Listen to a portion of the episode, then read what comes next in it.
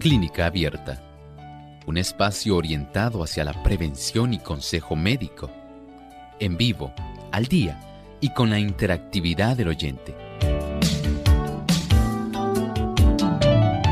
Clínica Abierta, poniendo al doctor a su alcance para un diálogo claro y honesto, porque nos importa su bienestar y salud.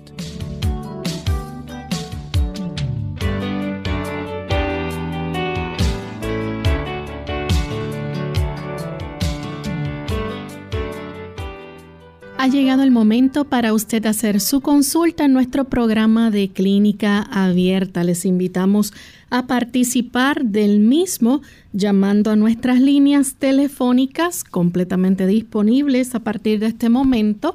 Pueden comunicarse al 787-303-0101 para los Estados Unidos, el 1-866-920-9765. Para llamadas internacionales libre de cargos, el 787 como código de entrada, 282-5990 y 763-7100. Le recordamos también que usted puede hacer su consulta a través de nuestra página web Puede visitarnos en www.radiosol.org y también queremos recordarles que pueden accesarnos a través del Facebook, pueden seguirnos por las redes sociales. Ahí en el Facebook pueden buscarnos por Radio Sol 98.3 FM y hacer su consulta durante la hora de este programa. Están todos invitados a participar a partir de este momento.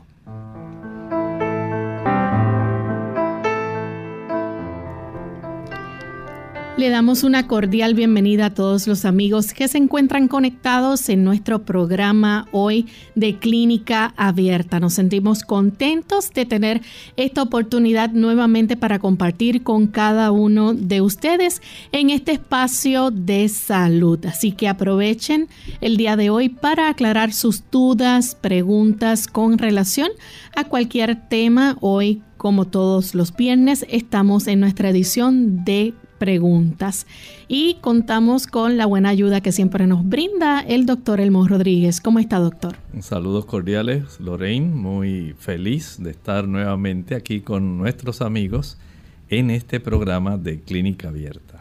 Y también saludamos a todos aquellos que ya están conectados a través de las redes y que nos siguen en especial queremos enviar nuestros saludos a los amigos que nos sintonizan a través de La Voz de la Esperanza, Radio La Voz de la Esperanza 97.5 FM en el país de Uruguay y también en el norte 102.3 en Tacuarembo.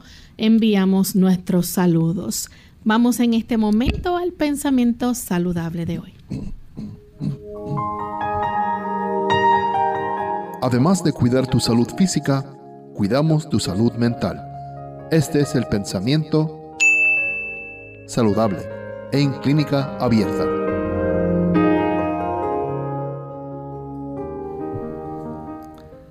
La inacción es causa fecunda de enfermedades.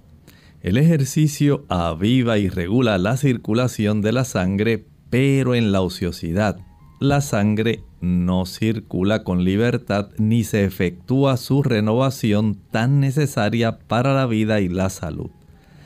La piel también se vuelve inactiva.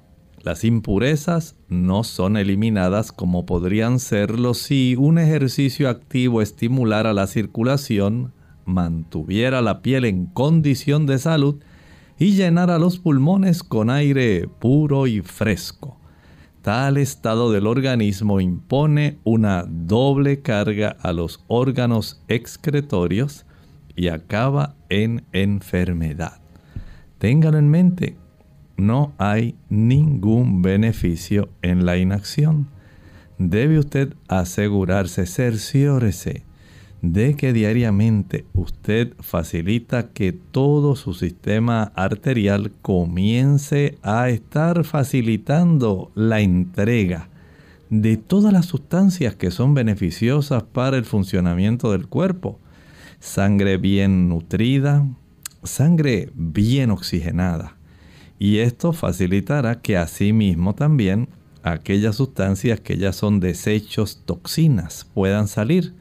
Si usted quiere tener una mayor capacidad para ejercitarse, si quiere tener mayor oportunidad de hacer trabajo y de vivir de una manera sana, no permita que la inacción y el sedentarismo dañen su salud. Bien, y con este pensamiento vamos entonces a dar inicio a nuestro programa en el día de hoy, recibiendo sus llamadas y sus preguntas. Así que vamos de inmediato con la primera llamada. La recibimos en esta ocasión de María. Ella se comunica desde San Sebastián, Puerto Rico. Adelante María, escuchamos la pregunta. Buenos días. Eh, mira, por favor, no me enganche para escuchar la contestación por teléfono. No hay problema, María. Escuchamos. Este, eh, yo quiero preguntarle al doctor que en los laboratorios que me hace salgo con inflamación en el número 60. Que si eso es, ¿qué podrá hacer eso? Muchas gracias. Y también tengo piedra en los riñones en uno y en el otro tengo un kit. Bueno, mire, el proceso inflamatorio que a veces se puede percibir a través de la razón de eritrosedimentación. Esto ayuda a tener una idea, mientras más elevada es ese número, esa, esa cantidad, esa cifra, mayor generalmente es el problema de inflamación en el cuerpo. Sin embargo, este tipo de hallazgo no especifica en qué lugar del cuerpo tiene usted inflamación. Esto ocurre principalmente en personas que tienen problemas articulares, si hay inflamación articular, si hay también inflamación muscular o si hay algún tipo de inflamación que pudiera ser inespecífica, como la que ocurre en aquellas personas que tienen problemas con su sistema inmunológico. Todo esto pudiera estar generando ese tipo de situación, pero no sabemos de cuál de ellos específicamente pudiera ser el caso suyo. Por lo tanto, sí podemos darle unas recomendaciones generales si usted desea ayudarse. En primer lugar, hay productos que facilitan el desarrollo de inflamación. Piense, por ejemplo, en el consumo de carne.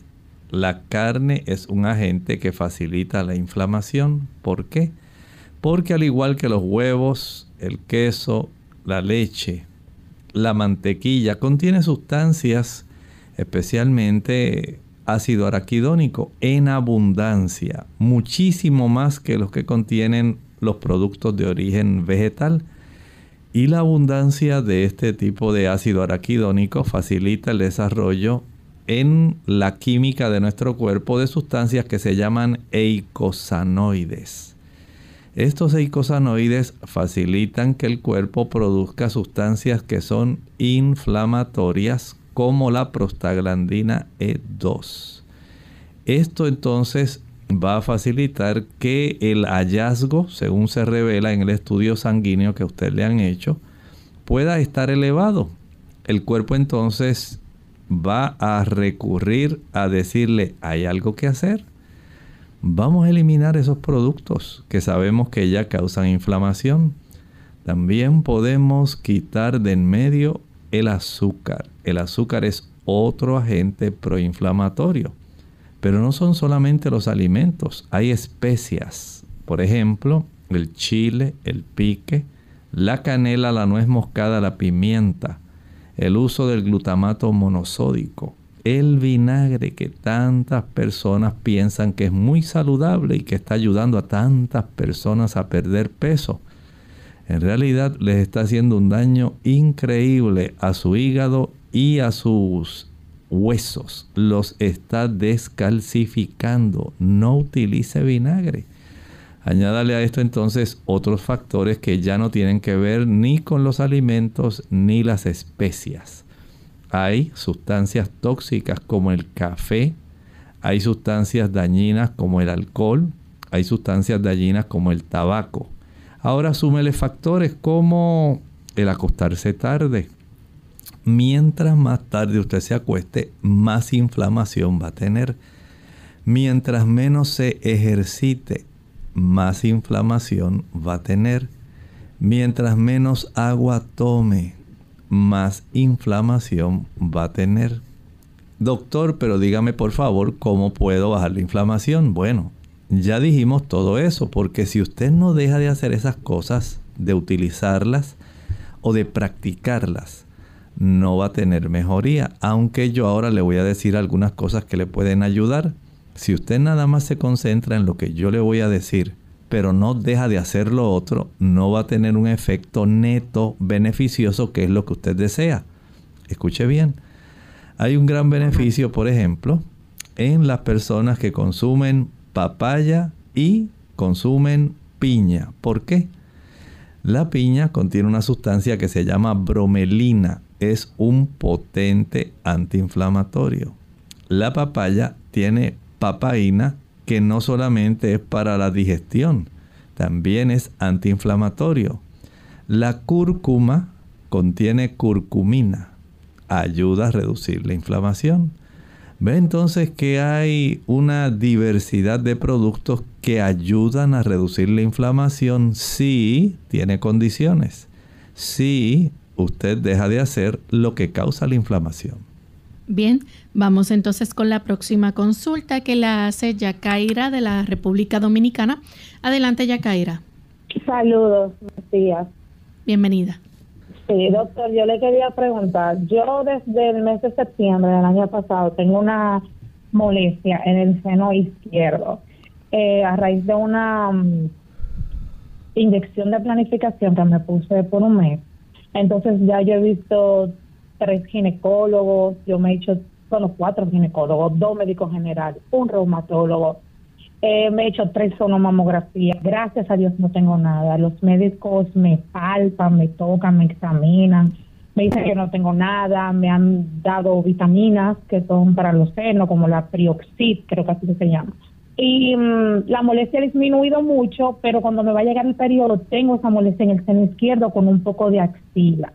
Que me, mi hija tiene tres años, no me la puedo recostar mucho de ese lado, del lado izquierdo lo último que me mandaron hacer fue una sonografía de hombro y con una pequeña bursitis. No sé si eso tenga o influye en, porque me da dolor, se me inflama arriba el hombro izquierdo con, y me da dolor en el brazo un poco.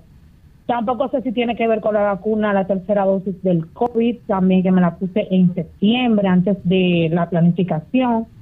El punto es que me mantengo bien preocupada, estoy yendo a psicólogo, psiquiatra para tratar de bajar un poco la ansiedad, porque siempre estoy pendiente a que puedo tener algo grave no diagnosticado. Pero ya he visto muchos especialistas de octubre hasta la fecha, muchos análisis médicos que salen todo bien, sanguíneo y, y eso. ¿Qué me puede recomendar? ¿Qué me puede decir al respecto, por favor? Muchas gracias. Bueno, es notable que las personas que han utilizado estos diferentes tipos de tratamientos hormonales, en su caso anticonceptivos, porque en realidad esto es así, son componentes hormonales, generalmente pueden ocasionar algún tipo parecido de esta situación, pero básicamente desaparece ya como en un lapso de unos 4 o 5 meses. Recuerde que el cuerpo tiene que hacer ajustes. Y el hecho de que se active justamente cuando usted está cerca del periodo menstrual, nos dice que esos receptores que son sensibles a estrógeno principalmente, están ahí sumamente activos parece que el uso de este tipo de producto eh, anticonceptivo estimuló demasiado esa zona en el momento y aparentemente en su caso va a durar más tiempo la sensibilidad de estos receptores al estrógeno que usted normalmente produce en sus ovarios. De ahí entonces ese vaivén que ha estado teniendo según llega el ciclo menstrual. Podemos, además de lo que ya le han recomendado de esas vitaminas, recuerde que asegurarse de tener una cifra adecuada de vitamina D circulando es útil y esto se sabe con una prueba sanguínea del nivel de vitamina D25 hidroxi. Puede también ayudarse aplicando una cataplasma de semilla de linaza triturada. Semilla de linaza triturada.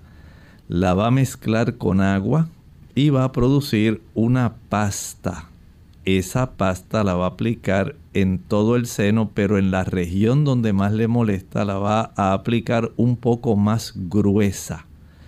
Una vez haga eso, cubra el seno, eh, entonces que ya está cubierto con la cataplasma, con algún, digamos, algún trozo de plástico, como el de alguna bolsa plástica, y lo fija con un sostén. Esto va a ayudar para que esa cataplasma pueda facilitar reducir ese tipo de inflamaciones ha hecho muy bien en buscar ayuda, en detectar si es algo que pueda ser preocupante. Sencillamente no deje de usted revisarse, no, no ya con tanta frecuencia, a no ser que usted note que comienza a aumentar el malestar, que sienta que la zona está más indurada, que sienta que aumenta el diámetro de la zona de inflamación, si observa cambios en la piel a nivel de los poros encima de la zona afectada, si observa algún tipo de expulsión de líquido a través del pezón, si usted pudiera comenzar a desarrollar algún otro tipo de molestia que en su caso no pienso que la bursitis tenga que ver necesariamente con esos cambios a nivel de lo que ocurre en el ciclo menstrual en la zona que usted le molesta. Así que solamente manténgase alerta, eh, pídale al Señor que la dirija, que la ayude, pero no se angustie innecesariamente. Bien, vamos en este momento a hacer nuestra primera pausa y cuando regresemos vamos a continuar entonces con más de sus llamadas.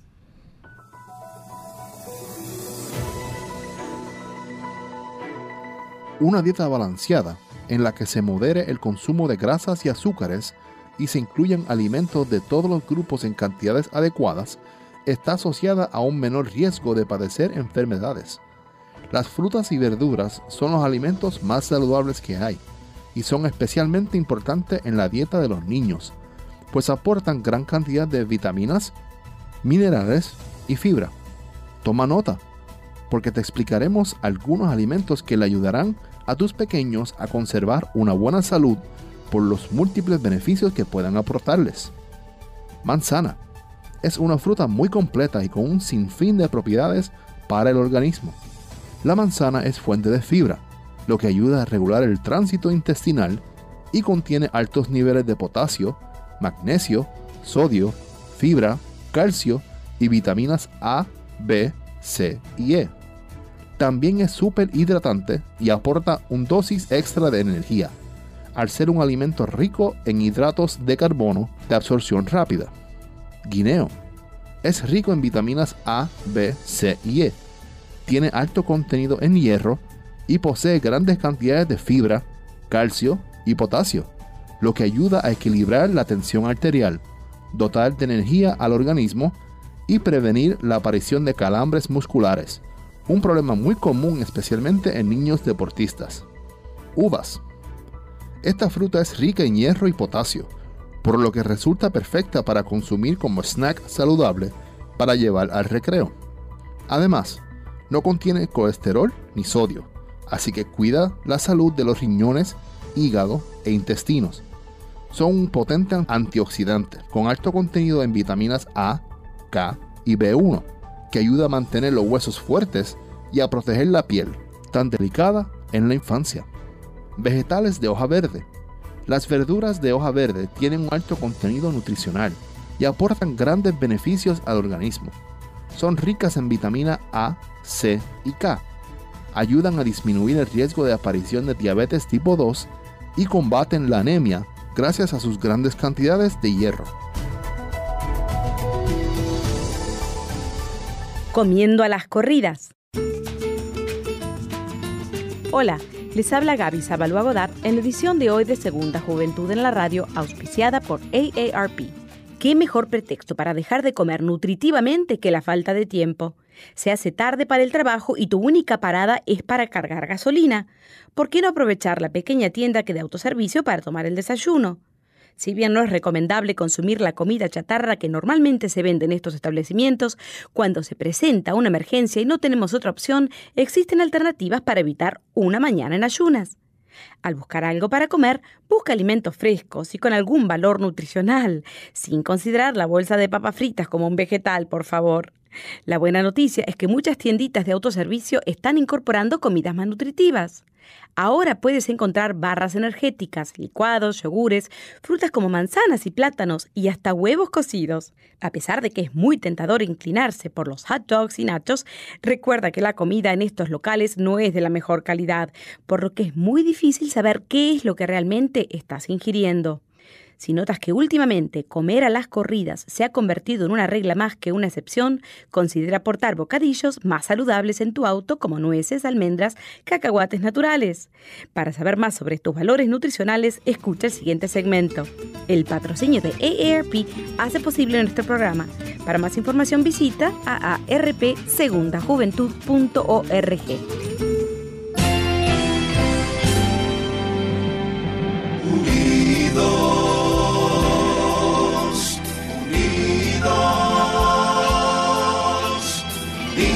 hacia el cielo siempre unidos,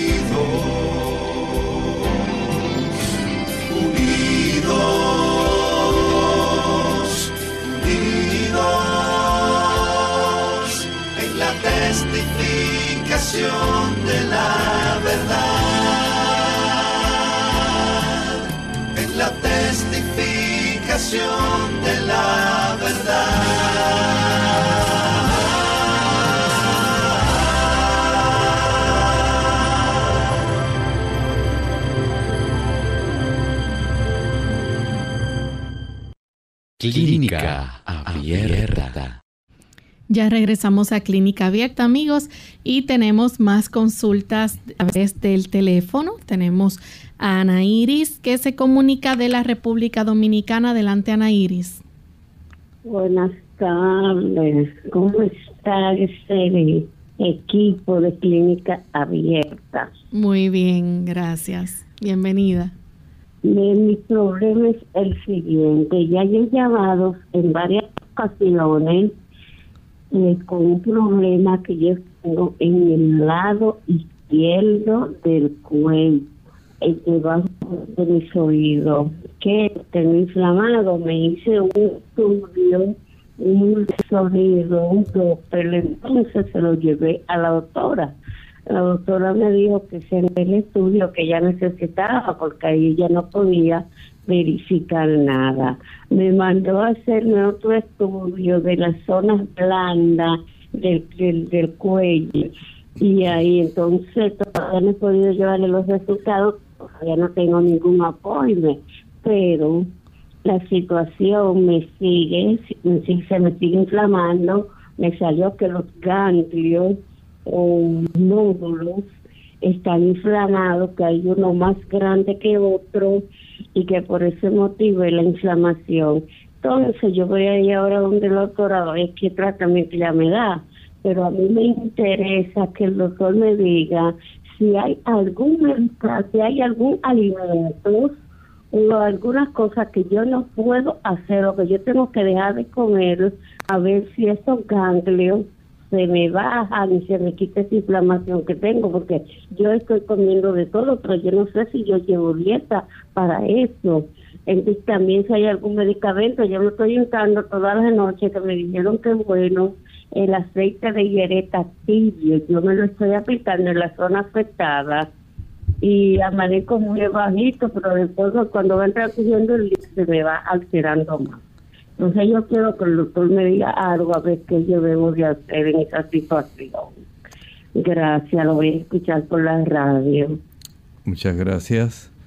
Mire, esta situación entiendo que es algo delicado. Escuche por qué. El hecho de que haya nódulos linfáticos agrandados, que usted tenga esos ganglios, puede indicar varias cosas. A veces hay trastornos en la sangre que pueden estar facilitando ese agrandamiento. En otras ocasiones pudiera haber trastornos en el sistema inmunológico. Esto, digamos, eh, es una evidencia, por ejemplo, si cerca de la zona donde están esos ganglios retro eh, auriculares, que son los que usted tiene detrás del pabellón de la oreja. Si en esa zona usted tiene, por ejemplo, una psoriasis, o sufrió alguna laceración porque tiene mucho picor en la cabeza y usted se rasca y se rasca y se lacera tanto que le facilita una puerta de entrada a las bacterias. Ahí usted tiene otra razón. Hay personas que han desarrollado también problemas parecidos de un solo lado del cuello posterior a haberse vacunado. Ya he visto casos así. Por eso es que hay que indagar. No sabemos cuál es la razón por la cual usted tiene este problema. Si es un problema hematológico de su sangre, si es un problema inmunológico o infeccioso, o si es una reacción secundaria a la vacunación. Entonces tiene que ir al médico, llevarle sus estudios de cuál es la causa básica para el desarrollo de ese problema, para entonces trabajar directamente con esa causa y poder ayudarla. Aún así, usted puede beneficiarse mucho si usted aumenta el consumo de ensaladas, de vegetales, hortalizas, frutas y elimina el uso del azúcar y los productos de origen animal, leche, mantequilla, queso, carne y huevo en lo que se va dilucidando cuál es la razón de esos nódulos agrandados. Tenemos entonces a Colasa que llama de la República Dominicana. Adelante, Colasa. Sí, buenas. Em, yo quería consultar porque hace como más de un año que yo tengo mucha tos. Me ataca más en las noches y en las mañanas. Y siento como algo como que me camina en la garganta pero me hicieron una sonografía de tiroides y no, no salí con nada, gracias a Dios, para saber, no sé si será un proceso alérgico, pero yo he tomado muchos medicamentos y no, no me han resultado. Muchas gracias. ¿Pudiera ver si algún proceso alérgico que le afecta?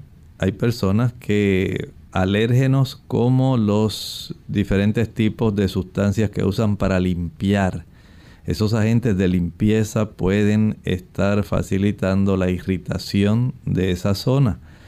Hay también otros agentes químicos que se inhalan. Por ejemplo, personas que en la cercanía de su hogar, eh, por ejemplo, queman eh, productos, queman hojas, papeles, queman basura. Son sustancias que pueden irritar. Personas que tienen hipersensibilidad en la mucosa eh, orofaringea. Eso también puede facilitar eso. El drenaje de secreciones y mucosidades que provienen de la porción superior de nuestra nariz, especialmente de los senos paranasales, va a facilitar que permanezcan cierta cantidad de bacterias eh, facilitando la infección de esa zona. Haga una prueba. Eh, prepare media taza de agua tibia. Añádale una cucharada de carbón activado y una cucharadita de sal. Agite bien. Y de este producto practique gargarismos varias veces al día. Es muy probable que esa irritación orofaringea y laringea, todo eso pueda desaparecer. Bien, vamos a hacer nuestra segunda y última pausa. Cuando regresemos seguiremos contestando más de sus preguntas.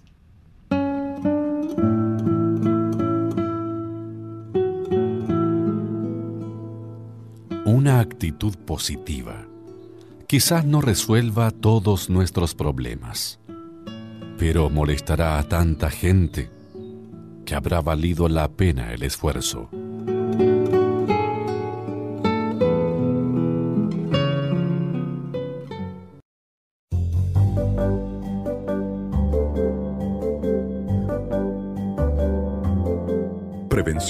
Es salud. Infórmate y aprende. El colesterol alto podría aumentar el riesgo de Alzheimer. Mantener el colesterol bajo control podría ayudar al cerebro además de al corazón, sugiere un estudio. Mantener el colesterol malo bajo control y aumentar el colesterol bueno no solo es bueno para el corazón, sino también para el cerebro, así lo sugiere una investigación reciente. Un estudio de la Universidad de California en Davis halló que los niveles bajos de colesterol malo, LDL, y los niveles altos de colesterol bueno, HDL, se vinculaban con unos niveles más bajos de la llamada placa amiloidea en el cerebro. Una acumulación de esta placa es una indicación de la enfermedad de Alzheimer, comentaron los investigadores en un comunicado de prensa de la universidad. Los investigadores sugirieron que mantener unos niveles sanos de colesterol es igual de importante para la salud del cerebro que controlar la presión arterial. Nuestro estudio muestra que tanto unos niveles más altos de colesterol HDL como unos niveles más bajos de colesterol LDL en el torrente sanguíneo se asocian con unos niveles más bajos de depósitos de placa amiloidea en el cerebro, comentó en el comunicado de prensa el autor líder del estudio, Bruce Reed director asociado del Centro de la Enfermedad de Alzheimer de la Universidad de California en Davis.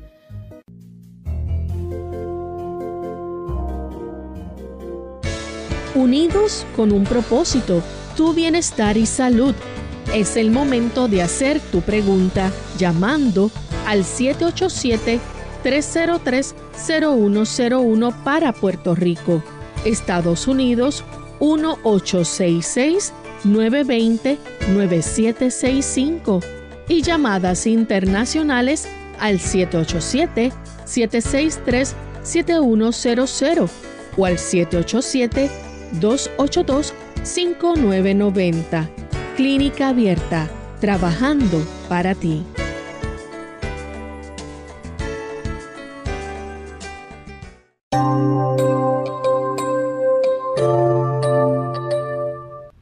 Ya estamos de vuelta en Clínica Abierta, amigos, y continuamos recibiendo sus consultas. En esta ocasión tenemos en línea telefónica a una anónima que se comunica desde la República Dominicana. Adelante, anónima.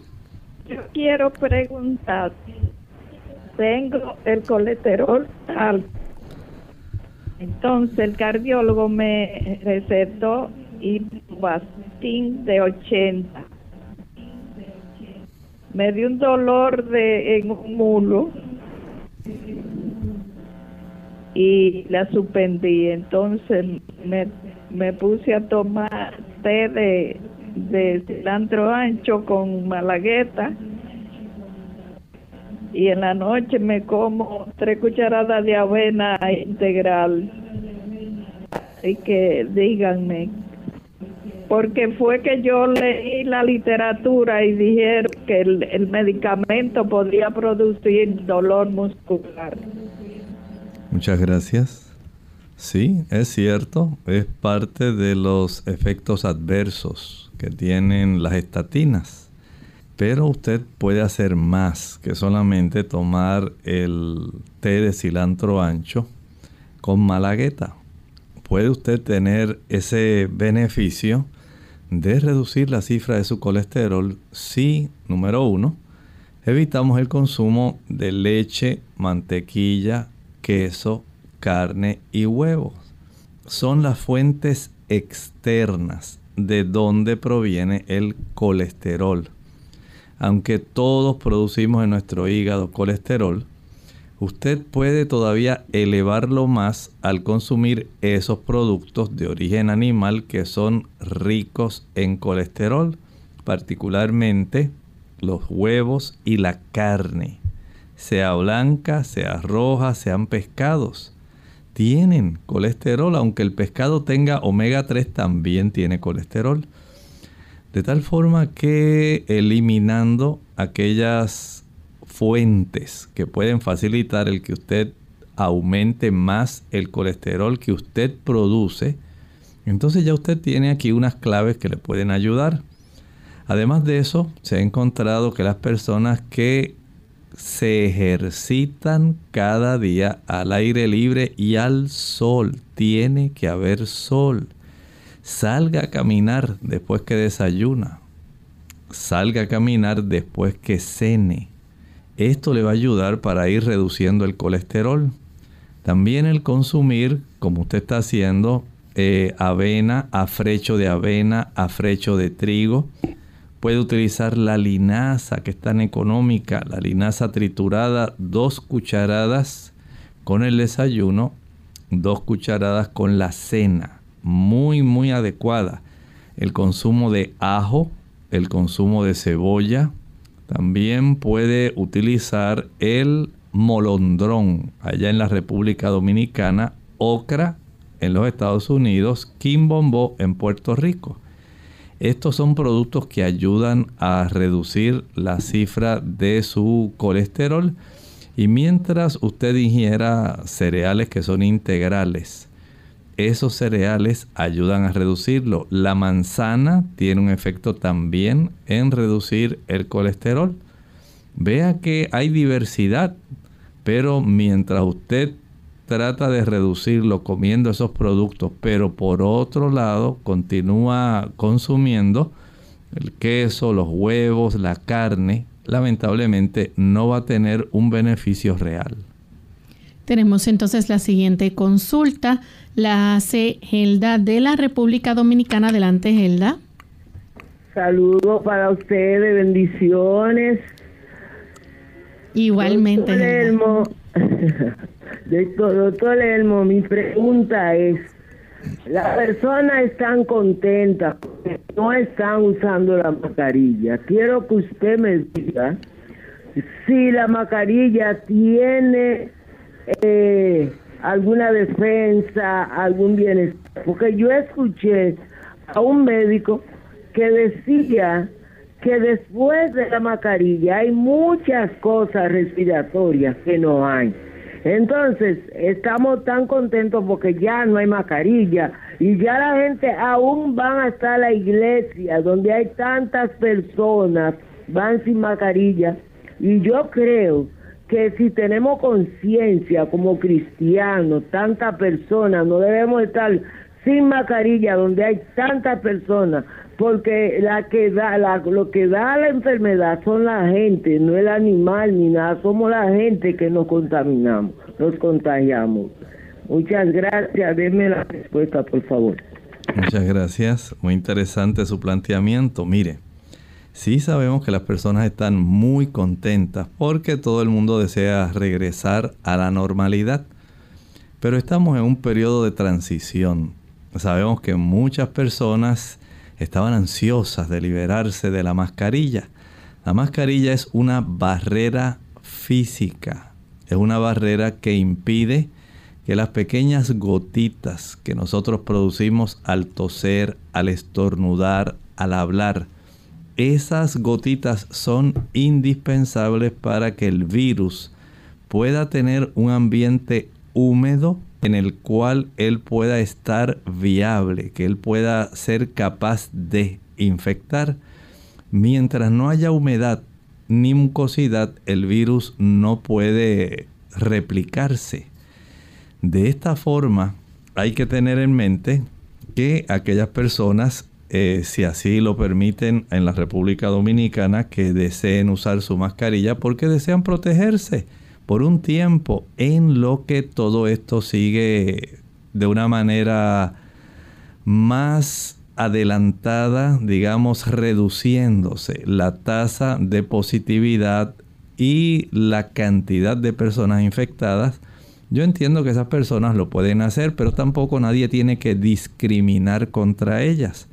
Usted tiene el derecho, si usted todavía no se siente segura, usted no la utilice.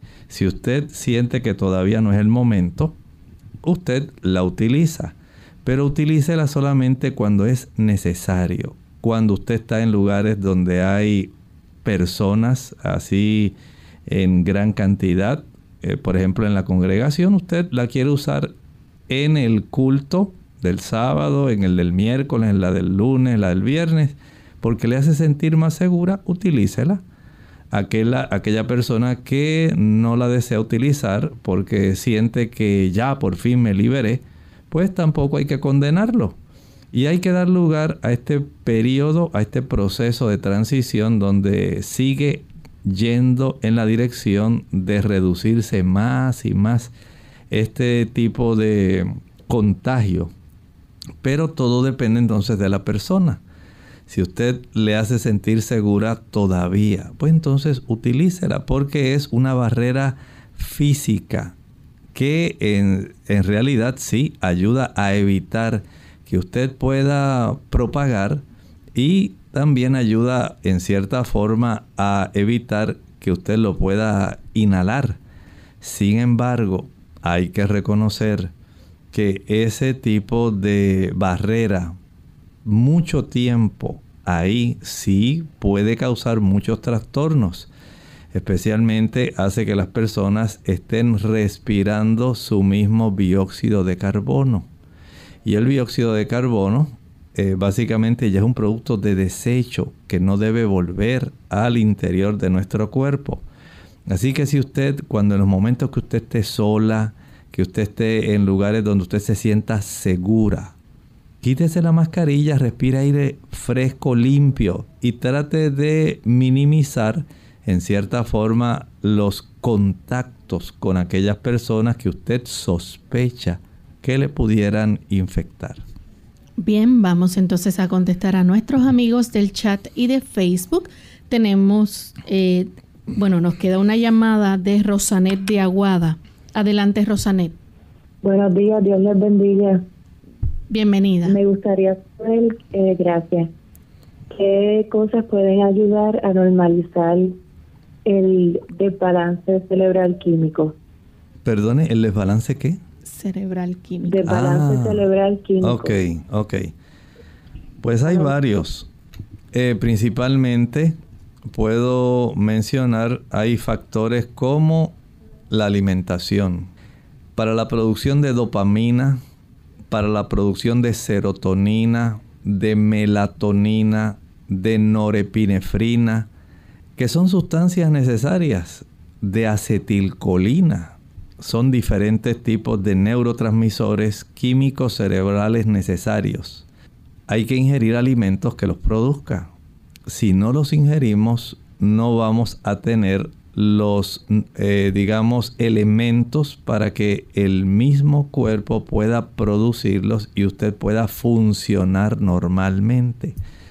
Así que una alimentación bien equilibrada, que tenga muchas frutas, que tenga muchos cereales integrales, que también tenga oleaginosas. Estamos hablando de almendras, las nueces principalmente, las nueces de nogal, walnuts, o Juglans nigra, que es la nuez de nogal.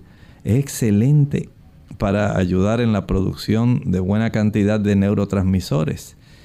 El tener a la disposición legumbres, los diferentes tipos de frijoles, habichuelas blancas, negras, pintas, rojas, lentejas, garbanzos, gandules, menestra, chícharos, arvejas, habas todas ellas van a proveer una buena cantidad de aminoácidos para que se puedan producir diferentes tipos de estos neurotransmisores. Añádale los tubérculos, papa, batata, yuca, yautía, ñame, malanga. Todo eso es importante. Y no olvide por nada del mundo las hortalizas, las ensaladas, ellas nos dan una buena cantidad de antioxidantes y de fitoquímicos que son necesarios también para la producción adecuada de estos neurotransmisores. Ese es un ángulo.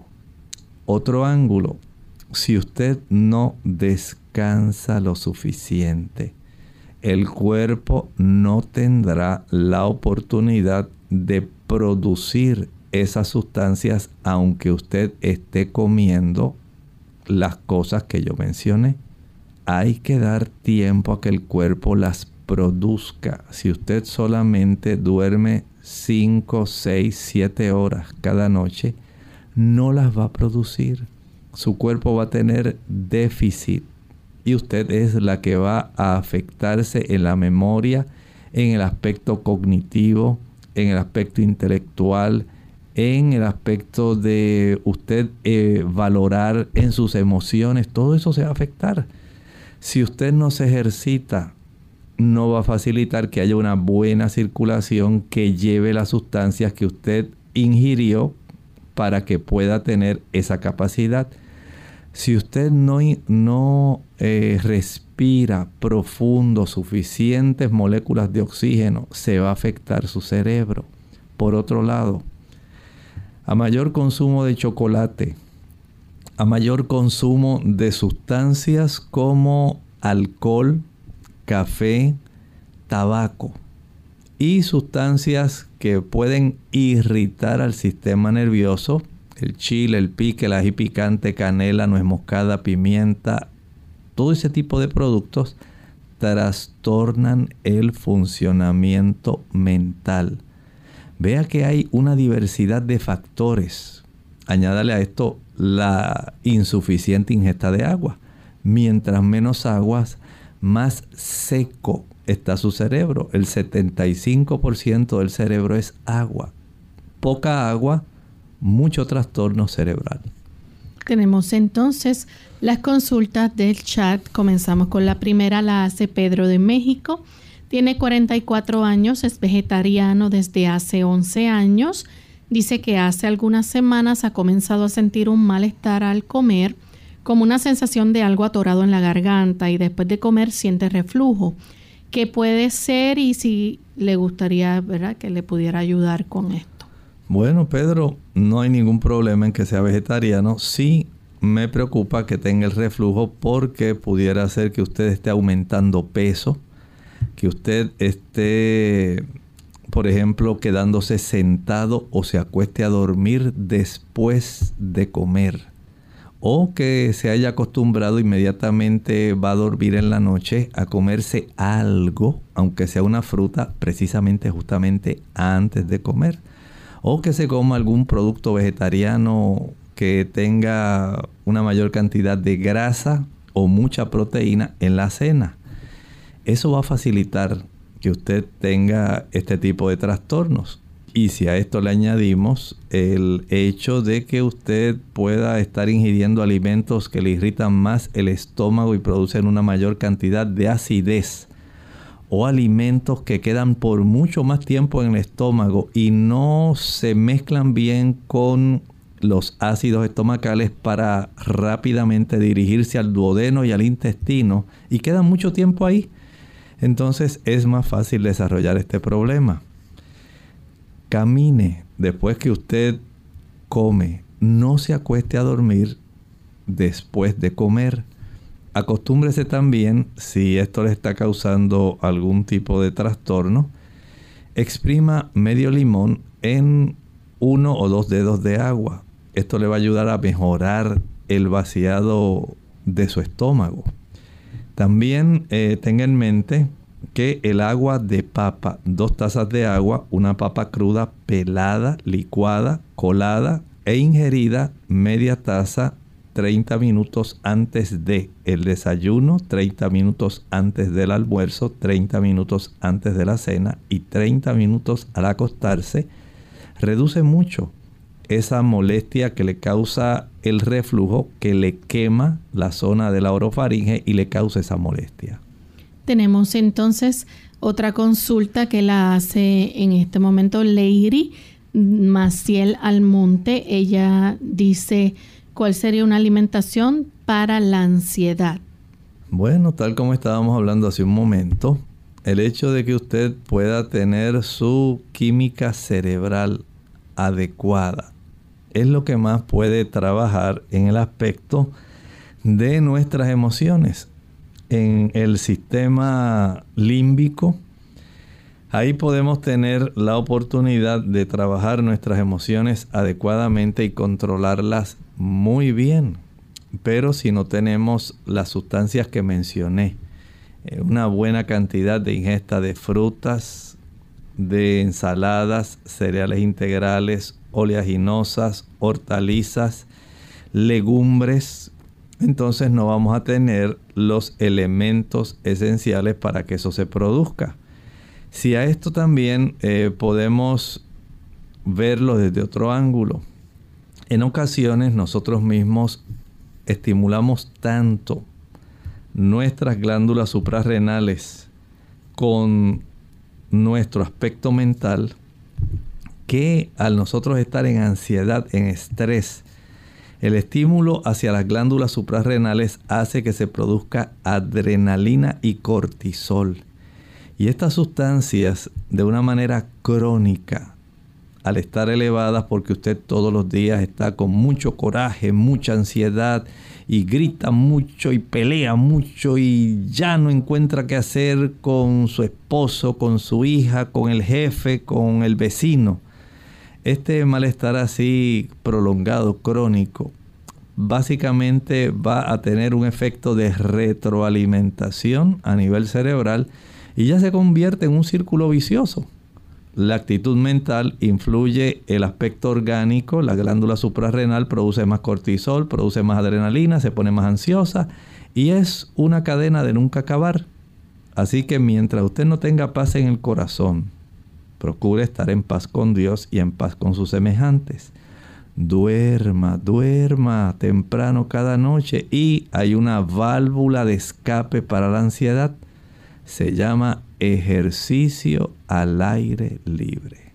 Tenemos entonces otra consulta. Esta la hace Isa, eh, creo que de Belice. Ella pregunta, ¿qué recomiendan para la piel reseca? Bueno, en este caso la recomendación es fácil. Usted una vez finalice de bañar, no se seque de una manera que sea bien eh, fuerte, de tal manera que quede cierta humedad sobre la superficie de la piel. Y al finalizar, entonces friccione un poco de aceite, puede ser de almendras o puede ser hasta vitamina E líquida. Desvanezcala bien, de esta manera esa capa oleosa, aceitosa, cubre la humedad dejándola atrapada y facilitando que usted tenga ese, evitando que usted tenga ese problema. También eh, la piel saludable eh, puede también obtenerse cuando usted tiene una buena ingesta de vitamina E, de precursores de los carotenoides, especialmente el consumo de calabaza, zanahoria, pepinillo, que no es carotenoide, pero tiene sustancias que nutren muy bien la piel, mango, pimientos. Tenemos otra consulta desde México. Elsa Elizondo dice, doctor Elmo, en cuestión de alimentos o alimentación, ¿qué puede ayudar para las secuelas del COVID, la inflamación de pulmones y el corazón? Bueno, toma esto tiempo. Recuerden que la interacción de los antígenos con los anticuerpos que se han producido es básicamente lo que está produciendo este tipo de inflamación. Y en este aspecto, mientras podamos ayudar a reducir los facilitadores de la inflamación, ¿cuáles? Elimine el chile, no lo use. Elimine el chile, elimine la canela, la nuez moscada, la pimienta, el vinagre, el uso de la salsa catsup o ketchup, la mayonesa, el café. Elimine también el chocolate, el alcohol, el tabaco, si lo está utilizando. Proceda también ahora a utilizar una buena cantidad de frutas. Si quiere una fruta que le pueda ayudar mucho, la piña. Excelente. Pero detrás de la piña está la papaya. En el tercer lugar, utilice una buena cantidad de manzanas. Ahí tiene tres frutas cuya ingesta le ayudarán a reducir muchísimo ese tipo de interacción proinflamatoria entre los antígenos y anticuerpos y comience a caminar cada día, aunque sea a tolerancia, según su cuerpo se lo permita, sus pulmones. Mientras usted hace esto, esto le va a beneficiar muchísimo y no olvide, aumente el consumo de cebolla. Tenemos entonces un anónimo que dice, un pequeño sangrado nasal durante el embarazo podría ser preocupante. Es solo cuando me limpio la nariz y es en un solo lado me ha pasado ya en tres ocasiones. Por lo menos tenga eh, pendiente dos cosas. Número uno, hay una serie de capilares en ese plexo capilar que tenemos en la mucosa nasal, en la parte superior, que puede a veces sufrir rupturas. Ocurre más cuando usted se suena la nariz muy fuerte, pero también si usted no ingiere suficiente vitamina C con bioflavonoides, debe aumentar el consumo de naranjas chinas, toronjas, pomelos, eh, mandarinas, tamarindos. Ellos le van a ayudar para que usted tenga una mayor fortaleza capilar, pero también indague cómo está su presión arterial. Hay personas que cuando la tienen elevada comienzan a tener sangrado nasal. Y tenemos entonces la última consulta desde Perú.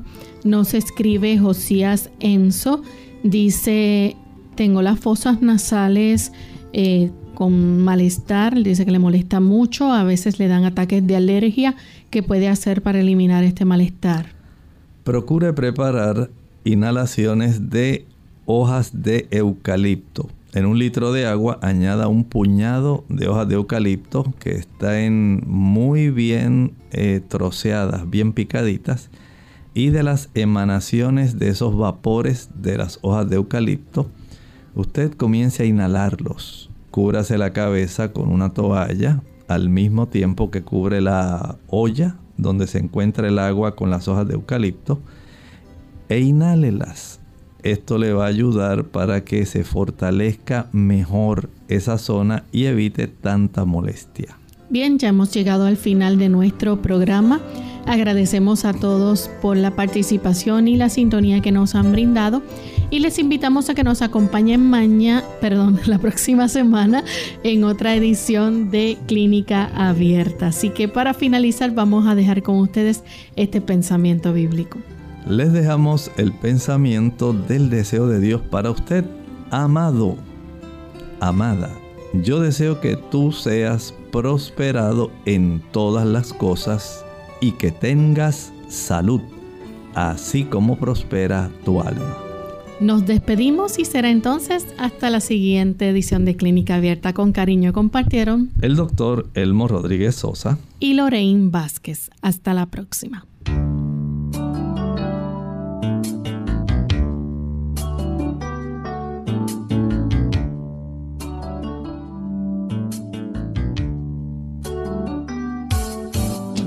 Clínica Abierta.